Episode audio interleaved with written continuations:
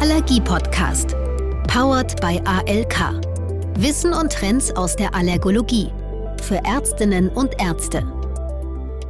Hallo und herzlich willkommen zu einer neuen Folge des Allergie-Podcasts für Ärztinnen und Ärzte. Mein Name ist Dieter Haag. Heute begrüße ich Sie wieder zu einer Spezialfolge des Allergie-Podcasts und nehme Sie mit zu unserer Webinarreihe Faszination Allergologie. Dort war vor kurzem Professor Markus Maurer zu Besuch und hat mit unseren Moderatorinnen und Moderatoren zum Thema Mastzellen gesprochen. Nun, der Zusammenhang zwischen Mastzellen und Allergien ist bekannt, doch wer sich etwas genauer mit diesen faszinierenden Immunzellen beschäftigt, merkt, was für ein enormes Potenzial sie haben im positiven und im negativen Sinne. Sie gehören zu den ältesten Zellen des menschlichen Körpers und jede Zelle ist sozusagen ein wahrer Tausendsasser. Oder wie Herr Maurer so wunderbar formuliert und sagt, in diese Zelle kann man sich direkt verlieben. Doch bevor wir nun starten, möchte ich Ihnen Herrn Professor Maurer noch etwas vorstellen. Seit 2007 ist Herr Maurer Forschungsdirektor der Klinik für Dermatologie, Venerologie und Allergologie an der Charité in Berlin. Er hat über 500 Publikationen veröffentlicht und an der Erstellung von mehr als 40 Büchern mitgewirkt.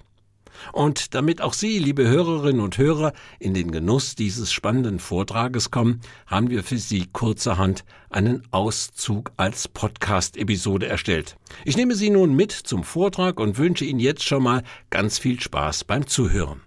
Meine Lieblingszelle ist die Mastzelle und ich glaube, wenn man sich so ein paar Mastzellen angeschaut hat, ist das auch kein Wunder. Da kann man sich direkt verlieben. Schaut mal diese große Zelle oben mit den vielen Granula und der mickrige T-Lymphozyt unten drin. Und dann, wenn man ein bisschen genauer reinschaut, wie viel Mühe sich die Evolution, die Natur mit dieser Zelle gegeben hat. Also ein Kunstwerk ist das, ähm, ein äh, wahrer Tausendsasser. Und wir werden ja gleich noch ein bisschen was über Mastzellen lernen, warum es so cool ist, Zellen zu haben und warum es überhaupt keinen Spaß machen kann, äh, wenn sich die Mastzellen in unserem Körper aufregen. Jedenfalls eine faszinierende Zelle, eine der ältesten Zellen des menschlichen äh, Körpers. Den hatten schon Schwämme, hatten schon äh, Mastzellähnliche Zellen. Und wenn man sich genauer anschaut, was diese Zellen eigentlich ausmacht, dann die Tatsache, dass sie ähm, äh, wahrscheinlich Prototypzellen dafür sind, zu degranulieren. Was bedeutet das? Äh, sie stellen Dinge her, ähm, speichern sie äh, und halten sie vor, bis sie aktiviert werden, diese Dinge freizusetzen. Und das macht sie natürlich unglaublich effizient. Ähm, die sind vollgepackt mit diesen kleinen Kügelchen, diesen Granula und in diesen Kügelchen Granula sitzen eben Histamin, Tryptase, auch Zytokine. Und wenn die mit äh, einer Wucht in Sekunden ausgeschüttet werden als Degranulation, ja, dann geht's richtig rund. Und äh, warum haben wir dann diese Zellen? Warum ist das da? Wenn man sich überlegt, ähm, gibt keine gefährlichere Zelle als die Mastzelle im menschlichen Körper. Anaphylaktischer Schock. In Sekunden bist du tot, nur weil eine Zelle durchknallt. Wir kennen natürlich auch die Mechanismen, die hier die Rolle spielen. Äh, ist ja aus der Allergie gut bekannt. Wahrscheinlich einer der bestuntersuchtesten allergischen Mechanismen. Ein Allergen bindet ein IgE, das auf Mastzellen sitzt, verkreuzt jetzt die IgE-Rezeptoren und los geht das. Und ob das nun in der Haut oder in der Lunge oder im Darm der Fall ist, das passiert überall und richtet überall großen entzündlichen Aufruhr an. Keine Zelle in ihrem Körper hat mehr Rezeptoren als die Mastzelle. Kann man sich auch mal überlegen, warum braucht die eigentlich so viele Rezeptoren? Die meisten davon aktivierende Rezeptoren.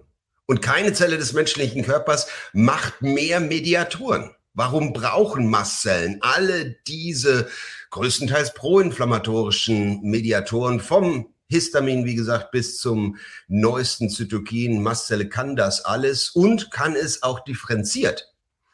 Vielleicht eine Antwort auf diese Frage, die so ein bisschen näher an die Wahrheit bringt, kommt aus äh, der Betrachtung, wo sind denn die Mastzellen eigentlich am liebsten? Und die meisten Mastzellen in unserem Körper finden wir dort, wo wir uns zur Umwelt abgrenzen. Na gut, das äh, ergibt Sinn, wenn man als Allergologe drauf schaut, denn da passieren die, Allergien an der Haut, in der Lunge, in den Atemwegen, im Darm. Aber warum hat die Evolution äh, die Mastzellen dorthin gepackt? Wenn man noch ein bisschen genauer schaut, dann sieht man, dass nicht nur ähm, in der Haut viele Mastzellen sitzen, sondern besonders viele dort, wo dieses Männchen rot ist. Also dort, wo wir Kontakt zu unserer Umwelt haben, Dinge anfassen, auf Dinge drauftreten oder eben im Gesicht mit diesen Stoffen in Zusammenhang treten. Und dann noch eine Ebene tiefer, wo in der Haut sind denn die meisten Mastzellen? Nur genau dort, wo sie nah dran sind an der Grenze, also unter der Epidermis, dort, wo als erstes mal was wahrgenommen werden muss wogegen man kämpfen muss. Denn genau das sind Mastzellen, Fighterzellen, die als äh, wichtigste Zelle des natürlichen Immunsystems Gefahr wahrnehmen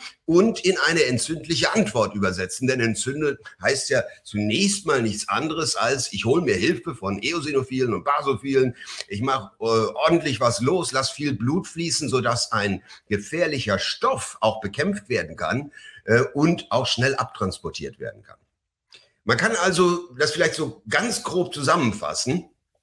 Mastzellen sind unglaublich wichtige Zellen des Immunsystems. Sie schützen uns äh, sowohl als natürliche ähm, Immunzellen als auch als Effektorzellen der erworbenen Immunität. Aber es ist ein heftiger Preis, den wir für die Leistung der Mastzelle bezahlen. Das ist äh, Allergie, das ist Autoimmunität und das ist auch Autoallergie. Wir werden ja gleich noch ein bisschen äh, darüber reden, wie man gegen sich selbst allergisch sein kann. Nun, ich sage das so, ähm, aber alles, was ich hier behaupte, kommt aus Untersuchungen an der Maus. Denn nur in der Maus haben wir eine Situation, wo wir fragen können, was funktioniert denn alles nicht mehr, wenn keine Mastzellen da sind? Wir schauen uns mastzelldefiziente Mäuse an und wenn wir das tun, dann stellen wir fest, dass tatsächlich einige Funktionen, die durchaus schützend sind und gut sind, in der Abwesenheit von Mastzellen nicht mehr funktionieren.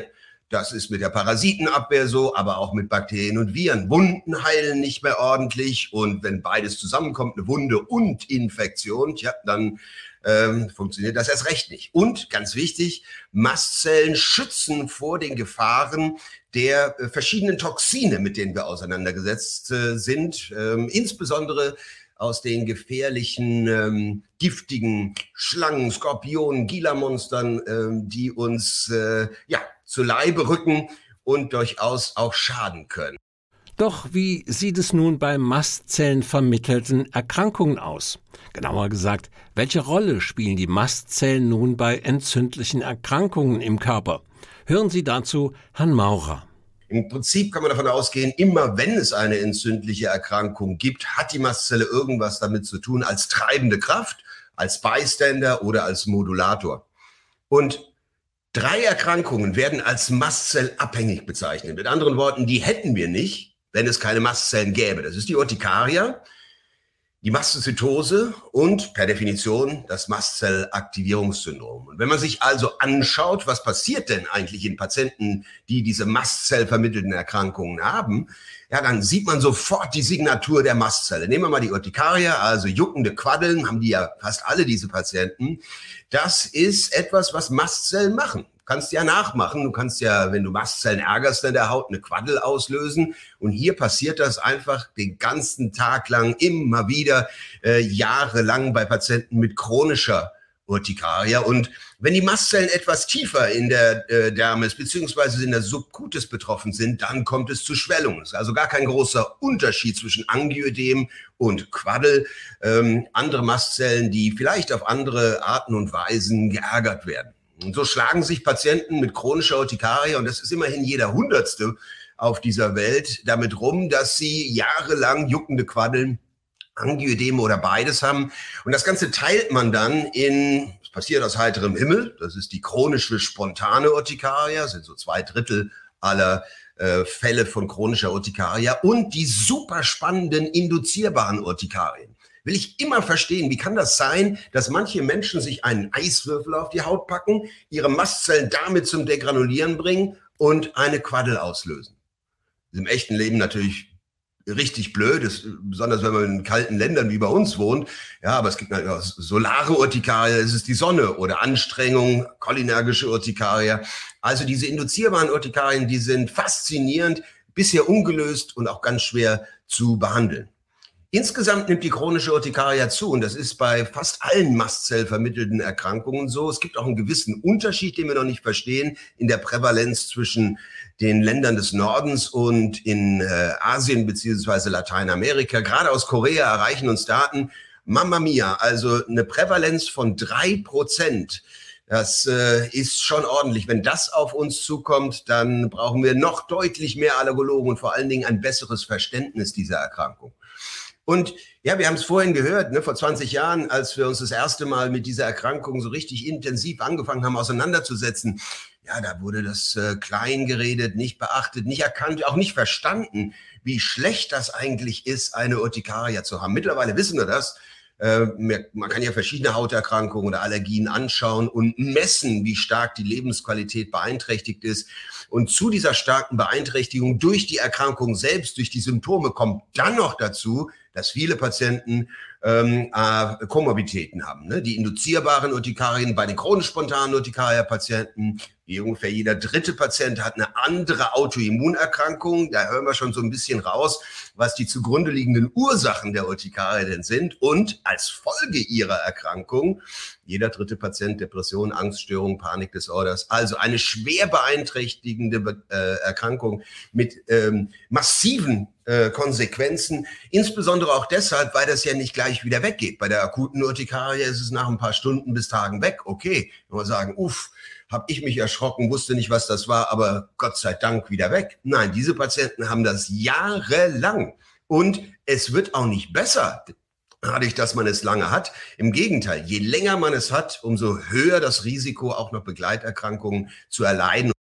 Rund 80 Prozent der Urtikaria-Patienten haben ihre Krankheit nicht unter Kontrolle, ungeachtet dessen, wie lange die Urtikaria bereits besteht.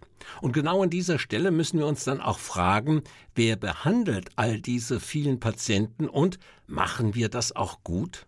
Also, da müssen wir mal fragen, was uns eigentlich an Möglichkeiten zur Verfügung steht. Und das allererste ist, dass wir jetzt verstehen, warum Menschen eine chronische spontane Urtikaria bekommen. Und das hat tatsächlich etwas mit dem IgE-Rezeptor zu tun.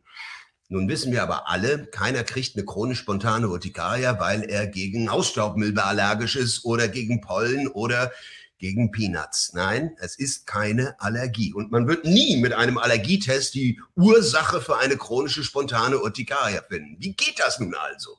Dass über den IgE-Rezeptor, der ja auch der Allergierezeptor ist, Mastzellen bei Urtikaria-Patienten zur Degranulation getrieben werden. Und das ist eigentlich der Riesenfortschritt, den man in den letzten zehn Jahren gemacht hat. Wir haben zwei Mechanismen erkannt. Auf der rechten Seite sieht man Autoallergie und so erkläre ich das auch tatsächlich den Patienten. Du hast eine Urtikaria, weil du gegen dich selbst allergisch bist, gegen deine Schilddrüse allergisch bist, gegen deine DNA allergisch bist, gegen Interleukin 24 ganz häufig. Oder du hast eine Autoimmunerkrankung. Dein Immunsystem greift deine Mastzellen an, als wären die Feinde, als müssten die weg und aktiviert die und führt zur Degranulation.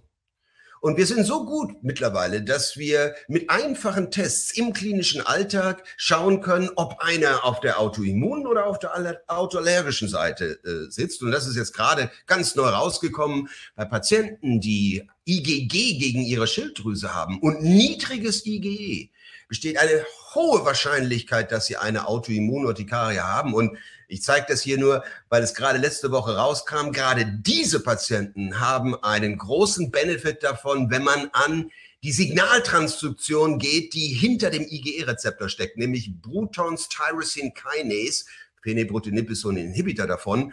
Ähm, das tut diesen Patienten also besonders gut. Und wie sieht es mit der aktuellen Forschung aus? Welche Erkenntnisse gibt es und welche Behandlungsmöglichkeiten können in Erwägung gezogen werden?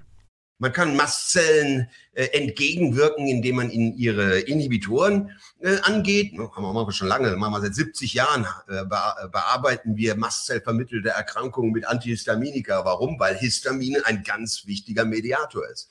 Wir können die Aktivierung inhibieren. Nehmen wir mal Omalizumab, Anti-IgE. IgE ist ein wichtiger Aktivator. Also das wäre so ein Beispiel dafür. Und was wir jetzt seit neuestem können, ist, wir können Mastzellen einschläfern, sage ich mal, sie zur Ruhe bringen oder sogar aus dem menschlichen Körper vertreiben, deplettieren. Ich gebe Ihnen mal zu den letzten beiden, weil das so faszinierend und neu ist, ein Beispiel. Wir kennen ganz, ganz, ganz viele aktivierende Rezeptoren. Alle führen dazu, dass Mastzellen loslegen, degranulieren, Zytokine produzieren. Aber es gibt zwei eingebaute Bremsen von der Evolution, zwei bekannte. Das sind inhibitorische Rezepte. Wenn du die angehst, wenn du diese Rezeptoren zur Aktivität bringst, dann aktiviert man Mastzellen nicht, sondern man inhibiert sie. Siglec 8 ist einer davon. Und nun gibt es ein faszinierendes äh, Molekül, das heißt Lirentelimab, ein Antikörper, der genau an dieses Siglec 8 bindet und damit die Mastzelle inhibiert. Und zwar nicht nur für ein Aktivierungsmechanismus, sondern relativ breit. Und relativ sind 75 Prozent. 75 Prozent Verbesserung der Krankheitsaktivität von äh, Patienten mit chronisch spontaner Urtikaria. Naja gut, so ähnlich kann das Omalizumab auch, aber eben nur in denen, bei denen autoallergische Mechanismen eine Rolle spielen. Das Lirentelimab, das macht das äh, across the board, also hier 60 Prozent in allen Patienten, selbst in diesen Patienten, die auf Omalizumab zuvor nicht angesprochen haben.